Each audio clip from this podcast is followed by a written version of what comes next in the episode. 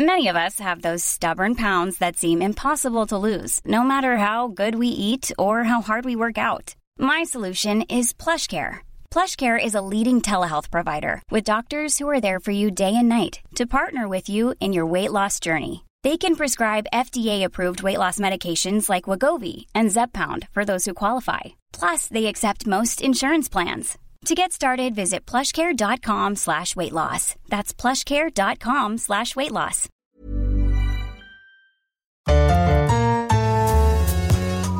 Ah, mais pour moi, Cannes représente euh, un des plus grands festivals au monde du cinéma. Le chef-d'œuvre, comment vous connaissez mon nom? J'ai vu le début du film. C'est un scandale Un scandale Nous déclarons le 71e Festival international du film de Cannes ouvert. Bonjour et bienvenue dans Nos Ciné Spécial Cannes épisode 4. Je suis David Honoré et je suis toujours à Cannes en direct de la quinzaine des réalisateurs qui nous accueillent euh, sur la croisette. Euh, alors on, on enregistre un petit peu plus tard dans la journée que d'habitude, vous allez peut-être entendre des basses, les, les- les soirées sont en train de se préparer. Et on entame euh, donc la dernière ligne droite. On, on commence à remonter la pente de, de ce festival euh, de Cannes 2018 avec moi Perrine, euh, Perrine Kenson qui, qui m'a l'air un peu en bout de course, mais, euh, mais, qui, mais, qui, mais qui est en- quand même en forme. Comment ça va Perrine Oui, bonjour, ça va, ça va, ça va. Jour 28 000, ça va, ça va, je tiens, je tiens. et, euh, et avec nous également Hugo Alexandre. Comment ça va Hugo?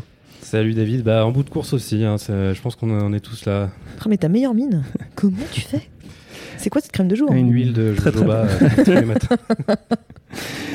Alors au menu aujourd'hui, bah, on, va, on va parler, euh, on a des gros morceaux, on va parler de- du film de Lars von Trier présenté hors compétition, The House That Jack Built, avec un accent Avec, euh, avec l'accent. merveilleux.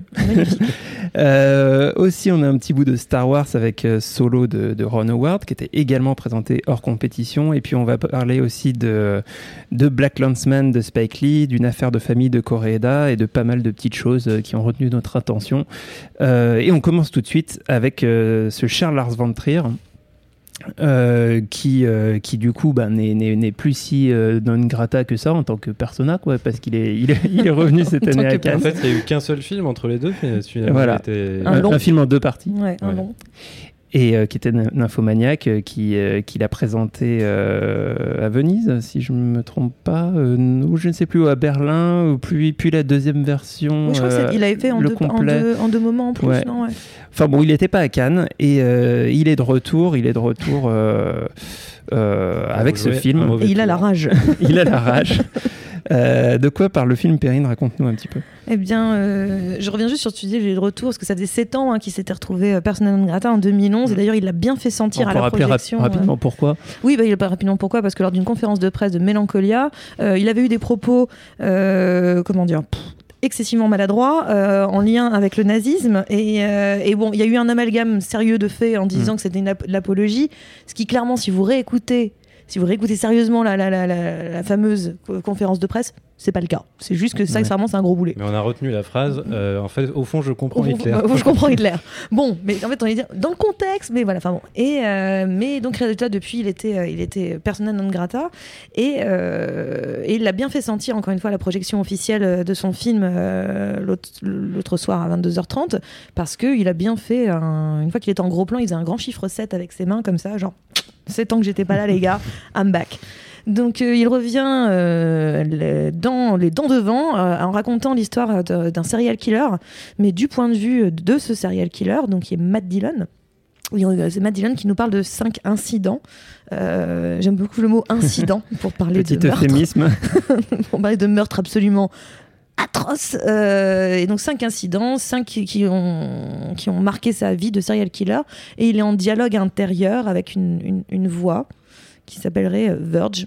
Et je n'en dirai pas plus sur Verge pour l'instant, ça c'est sûr.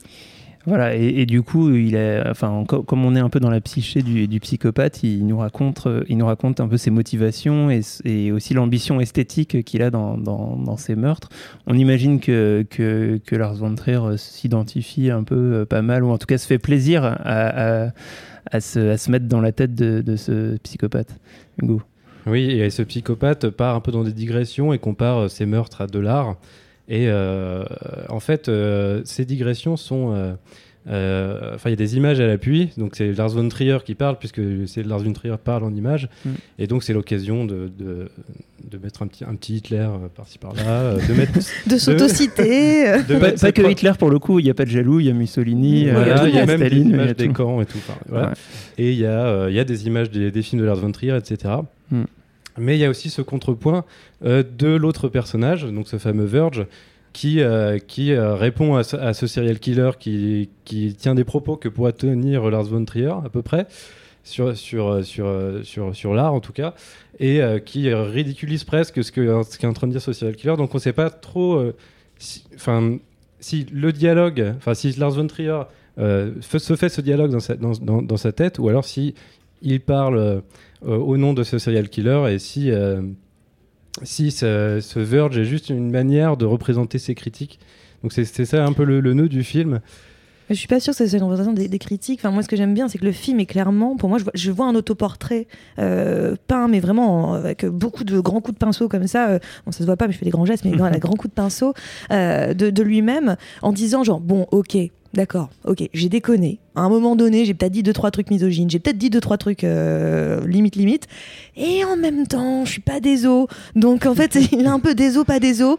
Euh, je suis comme ça. En fait, en sortant de la projection, moi, j'avais qu'une envie, c'était chanter du Gloria Gaynor euh, I am what I am parce que vraiment j'ai l'impression qu'il était en train de nous dire genre bah je suis comme ça donc va falloir faire avec et je trouve que c'est assez euh, en soi qu'on aime ou qu'on n'aime pas le, le, mec, hein, je trouve qu'en soi, euh, je peux pas m'empêcher d'admirer ça en fait. Quelqu'un qui me dit à un moment donné, allez tous vous faire voir, parce que je reste poli, mais allez tous vous faire voir. euh, je trouve que c'est assez, assez splendide et je reviens juste sur l'histoire de l'art euh, que vous citiez tous les deux, enfin le, le, le fait de comparer les crimes aux arts, bah, c'est clairement une. Enfin, pour moi, c'est évident, je sais pas s'il l'avait dit en interview ou pas, mais c'est clairement une citation de, de Thomas de Quincey euh, ou de Quincy, je ne sais jamais comment on dit, qui avait écrit ce livre euh, du crime considéré comme les beaux-arts, et comme un des beaux-arts, pardon. Et donc, pour moi, c'est vraiment, on est vraiment dans cette idée-là, parce qu'encore une fois, euh, Lars von Trier a une très haute opinion aussi euh, de lui-même et de ce qu'il fait, tout comme ce serial killer sur euh, la façon dont il, tue et met en scène ses, meurtres, en tout cas. Oui, effectivement, comme tu dis, c'est, euh, euh, il est fidèle à lui-même et du coup, j'imagine, moi en tout cas, c'est, comme ça que j'ai reçu. J'ai, réalisé une nouvelle fois en, voyant le film que j'étais euh, euh, complètement en fait imperméable au, au cinéma de, de Lars von Trier, c'est-à-dire que euh, à la fois, j'ai l'impression qu'une grande partie de sa démarche est d'essayer de si ce n'est de choquer, de, trouver la, manière la plus originale de- d'emmerder le monde. Et comme en fait, euh, je, m'en fous, euh, ça, ne me choque pas. Et du coup, j'ai beaucoup de mal à comprendre ce qui, au-delà de ça, peut l'intéresser. Et, je- vois un peu passer le film en disant, bon, d'accord, alors je, reconnais des qualités esthétiques et encore... Enfin, je trouve par exemple ce film moins impressionnant que, que Mélancolia ou même que l'était en tout cas la première partie de Nymphomaniac euh, euh, par moment, qui avait, je trouvais des vraies, vraies trouvailles visuelles. Là, là, on a des choses euh, euh, de bonne facture, mais pas. Enfin, Il y a de la mise en scène quand même. il y a de la mise en scène, il y a des, des trucs euh, beaux. Enfin, c'est, le, le, le film aurait très bien eu sa place en, en compétition. Enfin, on imagine que c'est plus d'autres, d'autres raisons qui l'ont, l'ont poussé hors compète. Euh, mais, euh, mais, du, mais du coup, je, je, je, je trouve son, son film moins révolutionnaire que, que, ce qu'il a, que ce qu'il a pu être, y compris sur le plan esthétique. En fait, en fait moi je pense qu'il essaie pas de faire euh, quelque chose de particulier. Je pense qu'il il explore sa propre psyché. Et moi je trouve que en fait, ce film ressemble à une séance chez un psy. Mm. Il parle à un gars qui lui répond, qui lui dit ah mais euh, du coup vous m'avez parlé de ça, voilà. Euh, il rebondit dessus, etc. Mm. Et en fait, euh, euh, il, il choisit juste la, la meilleure forme possible, je pense, pour essayer de, de- de se sonder lui-même. Et je trouve que ce film ressemble vachement à, un- à un infomaniac dans, Ah bah, dans la- exactement, ouais, ouais, dans la construction. dans la construction, c'est c'est quasiment la même. En fait, c'est par chapitre, Ouais. par, euh, par événement qui, Bah, qui chapitre, c'est son, c'est son truc déjà. Enfin, c'était le cas sur Antichrist. Sur, euh, voilà, il, Hmm. il marche en chapitre. Mais ce qui est intéressant, c'est- en effet, c'est le, le- le dialogue. Euh, déjà dans, dans Nymphomaniac, c'était euh, Charles Gainsbourg qui discutait avec Stellan Skarsgård euh, en permanence. Et elle se confessait à lui en disant qu'elle était un monstre, qu'elle n'était pas, qu'elle, Ouais. qu'elle était pas quelqu'un de bien, qu'elle, qu'elle méritait pas. euh, elle arrive en sale état chez, chez Stellan Skarsgård. En gros, elle dit qu'elle mérite ce qui lui arrive. Et, et on est dans, on est dans, la- dans le même système avec ce personnage. ça, ouais. En fait, il, il se préoccupe plus vraiment de raconter des histoires, de trouver une forme pour raconter une histoire en particulier, comme ça avait pu être le cas que Mélancolia et, bien avant euh, le dogme, etc., où c'était vraiment de, presque du, euh, du, euh, de l'hyper enfin du, du réalisme à la, enfin comme comme pourrait faire euh, Keshish, ou- enfin je compare pas Von Trier à Keshish, mais c'est cette idée de cinéma de- d'essayer d'imiter le réel. Là, euh, c'est plutôt euh, ouais trouver une, forme pour euh, pour montrer ce qu'il a dans la tête. Et donc ça se matérialise par les, les meurtres d'un serial killer pour cette fois, mais la prochaine fois ce sera peut-être un truc to- totalement différent. Après, les Et donc, et donc, en fait, je, je pense que je ne sais pas s'il y a vraiment une idée, une intention profonde derrière. Et en fait, c'est peut-être juste une, grosse, une grosse élucubration. Et ça, du coup, ça prend la forme parfois d'une comédie. C'est-à-dire que euh, je pense que Lars von Trier, au fond, quelqu'un de drôle. Et donc, du coup, à certains moments, ça part dans, des trucs vraiment burlesques et euh, qui, paraissent très, très décalés avec le, sujet du film, quoi.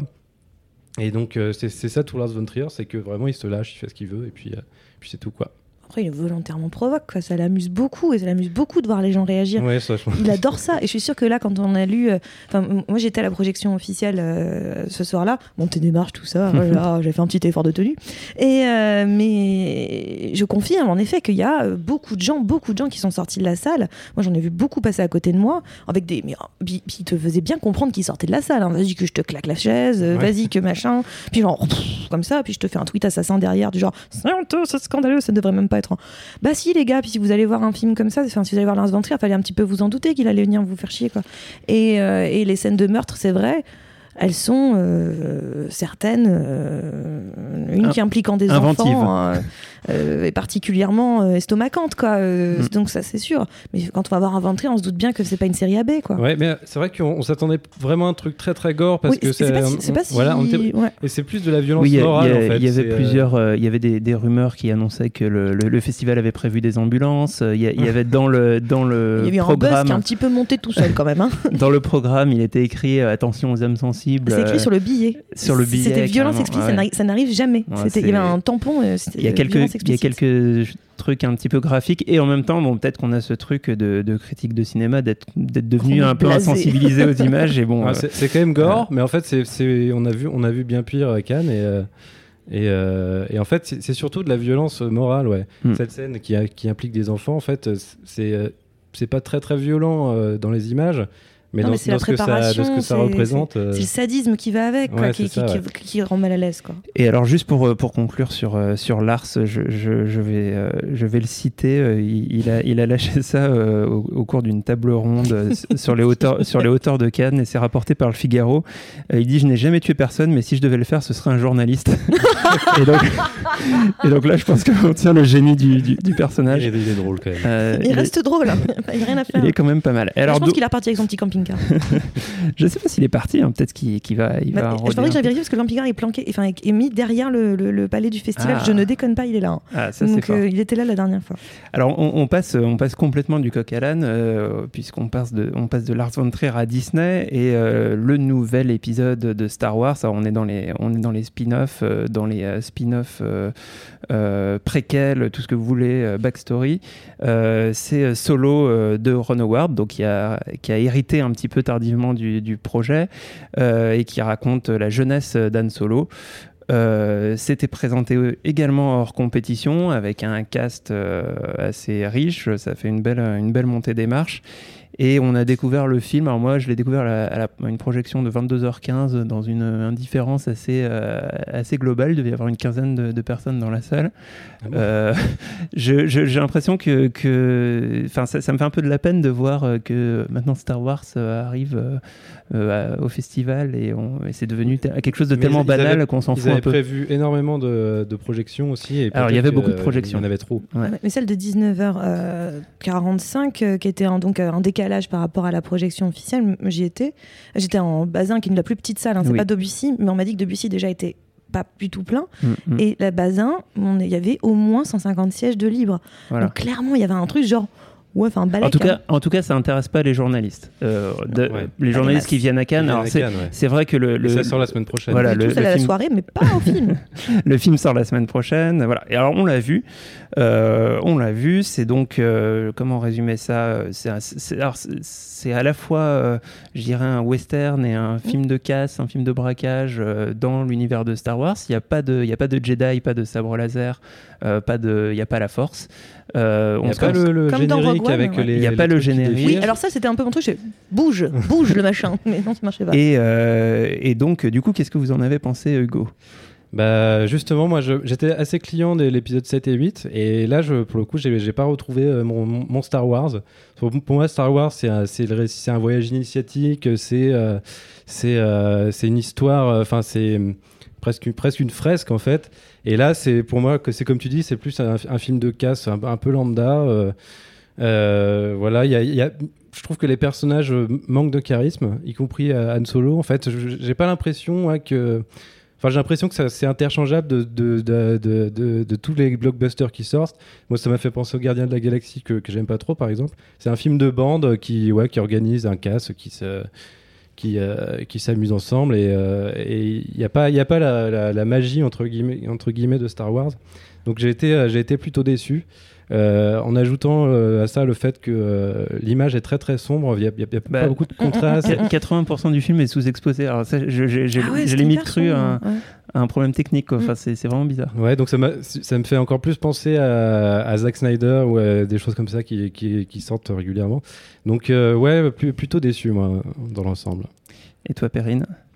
Bah, un petit peu comme Hugo qui était en mode hashtag not my, not my Star Wars. Euh, je suis- je- pff, si je devais faire une, une critique en un mot, ça serait ouais. Voilà. Mais non, je passe pas un mauvais moment, je vais pas mentir. Voilà, j'étais devant, je trouvais ça. euh, euh, mais ça a défilé devant moi. Et comme ça, puis à la fin, j'ai fait bon bah on, on va manger. Enfin, c'était pas le film m'a jamais vraiment accroché à aucun Ouais, on moment. fout, quoi, en on fait. on s'en fout en fait. C'est un peu, bah, pour le coup, hashtag, euh, hashtag on s'en fout quoi. Enfin, là, euh, Osef. Mais c'est juste que hum, l'histoire, elle est, elle est pas très très surprenante. Je trouve qu'il y a un peu gentiment une part fan service sur la fin que je trouve pas particulièrement. euh, en tout cas, ou bien moi j'ai pas compris, mais je vois, vois- pas. le- mais bon, je trouve ça très fan service. Euh, le, le méchant, euh, le méchant qui ressemble pas à un méchant, c'est assez marrant d'ailleurs. Moi, je trouve que le méchant, voilà, parce qu'il y a un méchant, euh, et j'ai l'impression qu'on est dans un film qui, qui s'en prend aux banques. Je trouve qu'il a une tête de banquier.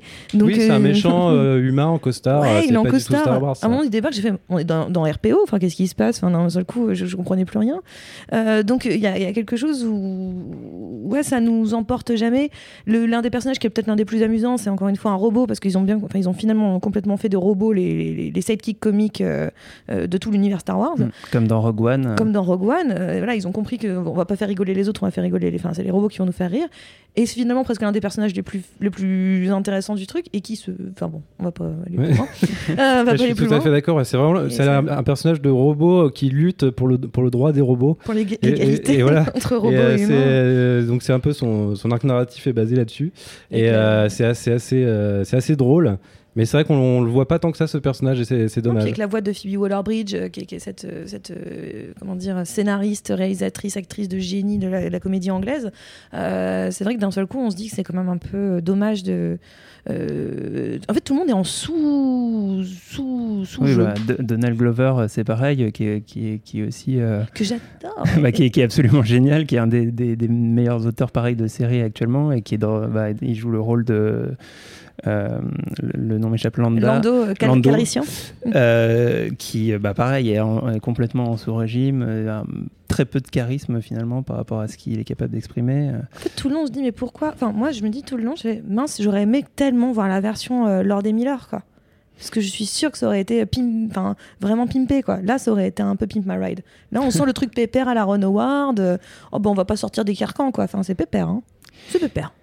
Et effectivement, on rentre, on rentre clairement dans, le, dans la logique des problèmes des, des, des productions Disney de ces, de ces dernières années, que ce soit avec Star Wars ou Marvel, où euh, en fait on, on, on ne peut pas sortir d'un carcan, des guidelines générales du produit. Alors, Mais- moi, j'y allais un peu à reculons et, euh, et, je, et je trouve que, euh, que ça, correspond, ça correspond à ça et, et vraiment pas beaucoup plus. quoi. Il y a certaines productions Marvel qui ont quand même l'avantage d'être assez drôles.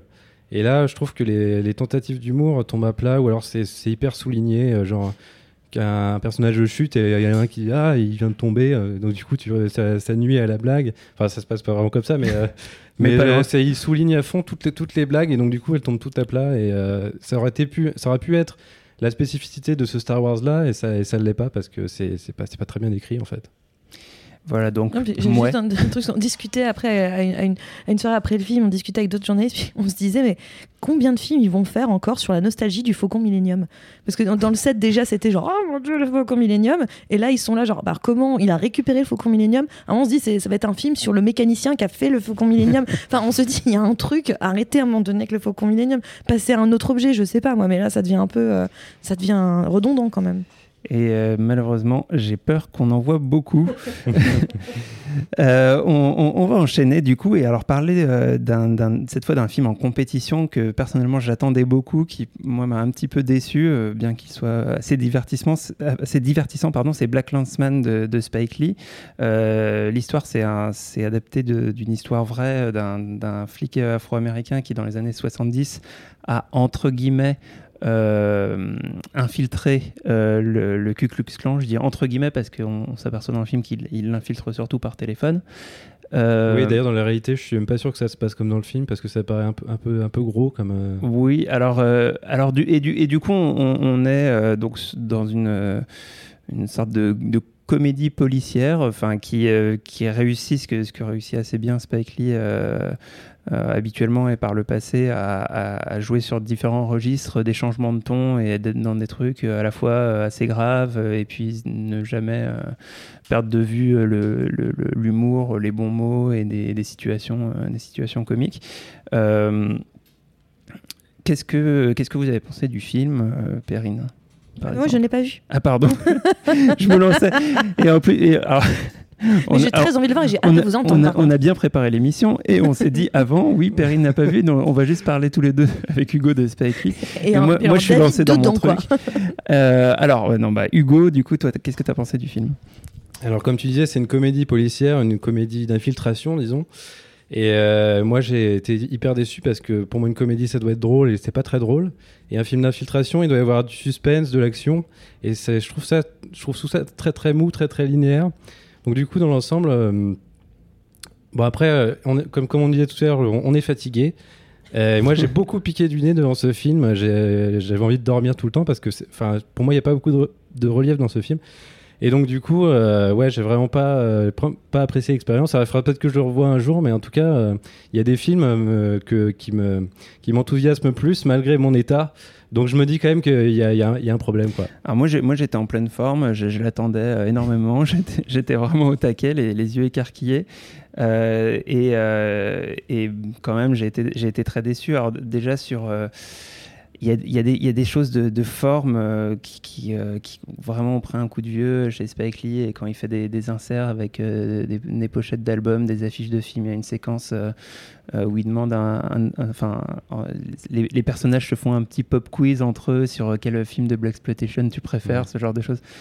Ouh là là, ça a vraiment, ça a vraiment beaucoup vieilli. Enfin, ce genre d'effet, euh, ça, ce qui pouvait être un petit peu euh, euh, fun, dynamique, subversif dans Cool. les années cool, exactement dans les années euh, dans les années 80 et 90. euh, Aujourd'hui, sont quand même assez ringards. Et pour moi, c'est ça le grand drame de de, de, de Spike Lee, c'est c'est d'être euh, Old. d'avoir d'avoir vraiment passé en fait la, la date où c'est plus cool de vouloir être trop jeune quoi enfin il y a un truc euh, y, y il y a vraiment un problème et encore tu vois c'est comment dire euh, en termes de mode il est il est arrivé hyper euh, looké sur le sur le sur le tapis rouge lui-même. Et, euh, bah ça, passe plutôt pas mal. Enfin voilà le, le, le, personnage Spike Lee a, résisté au, temps.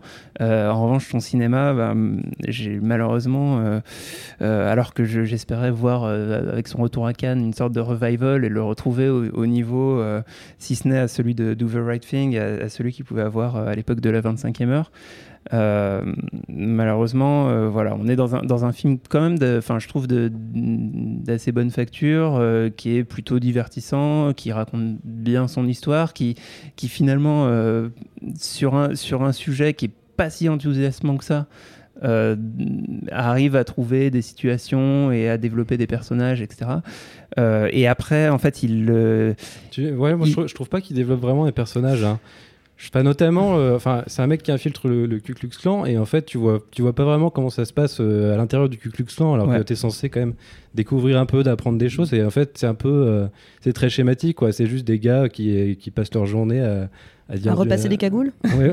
Non, mais il repasse pas Bah, mal ça- de kegos, ça- mais Ça aurait été plus intéressant s'il repassait des cagoules au moins. Bah, c'est un peu ça, parce qu'il montre aussi, euh, et puis il y a la, il y a la, la femme d'un des, euh, des, des- des, euh, principaux euh, membres du, du clan euh, qui, est, qui, qui, qui prépare des, des, des euh, je sais plus ce que c'est, elle leur fait à bouffer ou des trucs comme ça. Enfin, il y, a, il y a un peu le quotidien du clan quand même, il y a un peu ce côté-là qui est beaucoup tourné en dérision. Enfin, il, en profite quand même pour beaucoup se foutre de leur gueule. Euh, il y a aussi le personnage de David Duke, ben, dont on entend parler dans l'actualité, euh, puisque euh, il, avait pas mal soutenu Trump et il a un peu récemment fait par le- lui à l'époque de- de- des événements à Charlottesville, etc. C'est donc c'est- très martelé dans le film et clairement le, côté les résonances contemporaines de, de ce dont parle Spike Lee sont hyper importantes pour lui. C'est hyper souligné pendant tout le film et il en rajoute une couche à la fin avec un petit montage euh, qui qui me choque pas en soi mais qui je trouve euh, aurait mérité d'arriver à la fin d'un meilleur film enfin, et, et- et du coup on a un truc euh, euh, voilà qui est à la, à la fois très chargé politiquement euh, sur un sujet mais à 100% pertinent mais euh, avec euh, avec une vitalité et des ressources euh, euh, un peu passées quoi Ouais, ça mériterait un, po- un propos un peu plus intelligent, un peu plus fin. Là, ça fait vraiment. Enfin, je trouve, je trouve ça un peu puéril en fait. C'est, c'est, c'est- il dit en gros, euh, ouais, le Ku Klux Klan, vous, euh, c'est, c'est- vous êtes des gros cacaboudins quoi. Enfin, ça, ça va pas plus loin que ça. et c'est un peu temps, dommage. Oui, c'est- sûr, mais enfin, bon, moi j'att- j'attendais mieux. Quoi. Et alors, on va juste enchaîner très rapidement avec un autre film de la compétition qu'on a vu et qui nous, qui nous a plutôt plu euh, avec Hugo. Cette fois, je vais pas te redemander euh, ton avis, Perrine, euh, si tu m'as dit avant que tu ne l'avais pas je- vu. je- je continue à regarder la pluie tomber. Oui, alors là, petit point météo, il pleut. Et là, on, croisette. et on a un petit moment de panique parce qu'on n'a pas de parapluie. Donc, euh, moment de panique. Voilà. Alors, alors qu'on a investi. Euh, C'est toujours comme ça. On va parler d'une affaire de famille euh, de Koreeda. Le titre euh, international est Shoplifters, qui, qui, euh, raconte un peu plus. Euh, euh, en fait, la fusion du titre français et du titre américain euh, fait le pitch du film. C'est en gros une, famille recomposée, fabriquée en fait entre des, gens qui ne sont pas de la même famille. Si, si on résume des enfants un peu kidnappés, enfin Oui. récupérés le... mais, mais, Comment mais- il de faire ça tout joli. mais dans, la, fait. mais dans la joie et la bonne humeur, enfin voilà, c'est euh, et euh, qui euh, qui sont un peu des, des voleurs à l'étalage, un peu ou vraiment cette fois-ci. et totalement des voleurs à l'étalage. Et mais mais en même temps, c'est c'est pas tant le sujet du film. Le sujet du film principal, ça reste la famille et de comment réussir à construire une famille à partir de, de, de briques et de broc. Et du coup, ça rappelle des, des films, à mon avis, à mon sens, les, les meilleurs films de, de qui peuvent être euh, euh, Nobody Knows ou euh, Still Walking, des, des- films qui, avaient été présentés à Cannes également. Et, c'est extrêmement mignon. Il a toujours cette, cette force dans la capacité à diriger les enfants, notamment, qui sont, qui sont je trouve, assez, assez extraordinaires et très mignons. C'est quand même. Ouais, J'insiste Le, sur le, côté le maître mot est Ce mignon. qui, ce, qui, ce, qui, euh, ce qui nous fait oublier qu'ils ont été kidnappés, en fait. Enfin, kidnappés, ils ont été recueillis, on va dire, par cette famille. Qu'est-ce que t'en as, qu'est-ce que t'en as pensé, Hugo? C'est ça, en fait, le film est, est, est mignon pendant, pendant une heure. C'est-à-dire que, voilà, t'as plein tu, de... tu vas dire une plein de- non, non, je veux dire, c'est une- des- séquences de la vie quotidienne et euh, moi- Coréda, j'ai- j'adhérais pas trop. Alors, j'avais peut-être pas vu les meilleurs, j'en avais vu deux trois et euh, je trouvais ça très très lent d'habitude. Et là, c'est- toujours le même rythme, mais, mais en fait, euh, je suis vraiment captivé par ce qui se passe parce que on est au sein d'une famille et donc euh, c'est extrêmement mignon effectivement. Et au milieu, on, du, a le dit, on a dit jour. 25 fois ce mot. C'est le et, au, mot du jour. et au milieu du film, il se, passe- kawaii au moins. il se passe un truc qui fait basculer le film dans, dans- dans une, autre- dans une autre ambiance et, et- et du coup ça devient de mignon, ça devient poignant quoi. Et Mm. euh, donc on a été attendri pendant une heure et après on pleure pendant une heure. Bon, ouais, c'est un peu l'anti-afro sale et méchant, c'est-à-dire que c'est une famille euh, qui galère, euh, qui vole euh, dans les supermarchés, euh, qui, euh, qui casse des voitures pour, pour, pour piquer, le, pour piquer la, les- des portefeuilles. Mais euh, tout, se fait dans, dans- dans la bienveillance, tout est, euh, Je suis désolée, Non, mais quand j'écoute en extérieur, c'est Ça paraît génial. tellement bizarre. Et, en génial. plus- et, et- et- et ça, ça rejoint d'ailleurs ce que, ce que Daniel avait dit dans le, dans le tout premier épisode euh, du, du- du podcast euh, euh, en, en début de festival et en disant que en regardant le pitch du film, ça l'intéressait. Alors lui qui est très euh, euh, fan et, qui connaît très bien le Japon, et qui va très souvent, et il disait c'est intéressant de faire un film sur des, des, des gens qui volent dans les magasins parce que c'est complètement antinomique de la culture japonaise. C'est-à-dire que c'est un truc euh, qui déjà est, est très bizarre. Et, ça, ça fait aussi partie du film, c'est que euh, ils sont de fait en marge de la société et, et même dans leur manière de voler, il, il y a une sorte de, de code de l'honneur et, de, et de, de questionnement moral de ce qu'on peut ils faire, ce qu'on ils peut faire, manière- comment on peut le Ils faire. volent de manière mignonne surtout. Ouais. Il y a, il y a- C'est il y a- plus important. il y a une petite, c'est très mignon. Il y a une petite gestuelle qu'on peut pas vous refaire en podcast euh, qui, qui, euh, qui est faite avant de- d'aller voler le vrai. paquet de bonbons. Et donc il y a une- petite fille euh, qui, est, qui est- qui est très mignonne. Et qui, qui, euh, ça. On a trop dit ce mot, on va devoir enchaîner. ici à la, au, vol dans- au vol à la tire. Vous êtes interdit de mignon pendant trois semaines, hein, je vous le dis tout de suite. hein. Et oui, donc ce podcast est sponsorisé par Mignon 4. Donc à chaque fois, vous. Alors, c'est non, c'est- c'est des faux sponsors parce qu'après, on va nous- ça va nous tomber dessus, la répression des fraudes et tout ça. Euh, du coup, Perrine, tu vas nous parler, je crois, de Nos Batailles, euh, qui est un peu ta reco. Oui, euh, Nos batailles de, de- de Guillaume Sénès, si je dis pas de bêtises en termes de nom. Euh, le film Nos batailles était, et là, bien sûr, c'est là où j'ai un super trou. Je ne me souviens plus dans quelle, quelle sélection il est. C'était la semaine de la critique la semaine de la critique Je sais pas, je, je vais te le dire, vas-y. Je crois pas que Tu- la tu peux- Tu peux y aller, je vais te le dire. Merci. Euh, donc Nos batailles, en effet, c'est un film avec euh, Romain Duris, euh, Romain Duris, Laetitia Doche, Laetitia Doche Laure Calamy, Merci, Laure Dominique Calamy. Valadier. Oui, c'est surtout ces trois-là qui mènent un Mm, petit mm, peu mm. le- la barque. En fait, le film est tenu par, euh, par Romain Duris, qui est un. Il travaille dans une usine, une sorte de usine à la Amazon, vous savez, avec tous les cartons, les machins, les trucs qui passent, les commandes, enfin voilà, le, la bonne usine, quoi. Et il est un peu chef de rang dans cette histoire et euh, très impliqué euh, dans, tous les mouvements euh, sociaux, syndicaux euh, là-dessus, très défenseur de son équipe. Et euh, du- il vit une vie euh, d'ouvrier moyen euh, avec ses deux enfants et sa femme. Et autour d'eux, bah, la misère grandit, les gens sont de plus en plus dans une sorte de précarité, ça devient un peu compliqué. Puis du jour au lendemain, euh, la femme disparaît. Elle, elle, elle s'est barrée. Clairement, elle s'est barrée. On ne sait pas où, les affaires ont disparu, elle, elle a disparu. Euh, voilà. Et elle le laisse un petit peu, genre, bah, tu, te, tu te débrouilles avec les enfants, euh, alors qu'il était très occupé par, euh, par, justement toutes ces, comment dire, toutes ces activités syndicales, etc. Et donc, il va devoir réapprendre à gérer un quotidien sachant que sa femme n'est plus là et que en même temps il y a des crises dans l'entreprise. Donc en fait il y a vraiment deux sujets dans ce film. Il y a le sujet de l'entreprise, le sujet, on dirait le sujet un peu la Stéphane Brisé, Mhm. hein, euh, à la, la loi du marché ou à la en guerre qui est passée euh, il y a pas longtemps euh, euh, dans, notre, dans le festival. Donc voilà on a le sujet un peu social vraiment et qui est très très bien développé sur justement la, le- le- le- la croissance de la précarité chez, chez, chez, chez le, monde ouvrier notamment et l'impact que ça a sur les familles. C'est ultra violent en fait, à quel point eux le prennent de plein fouet et n'ont pas d'exutoire, n'ont pas d'échappatoire par rapport à ça. Et de l'autre côté, on a euh, justement le cas de cette famille en particulier où cette précarité sociale à un moment donné a eu raison potentiellement de la femme, même si on n'a jamais la vraie raison de pourquoi elle part. Euh, et donc, on, d'un seul coup, un père qui va devoir réorganiser sa vie, réapprendre à vivre, euh, et avec le manque et le, le- le fait qu'il ne sait pas, qu'il ne sait pas ce qui va, où, où est et quand ça va s'arrêter.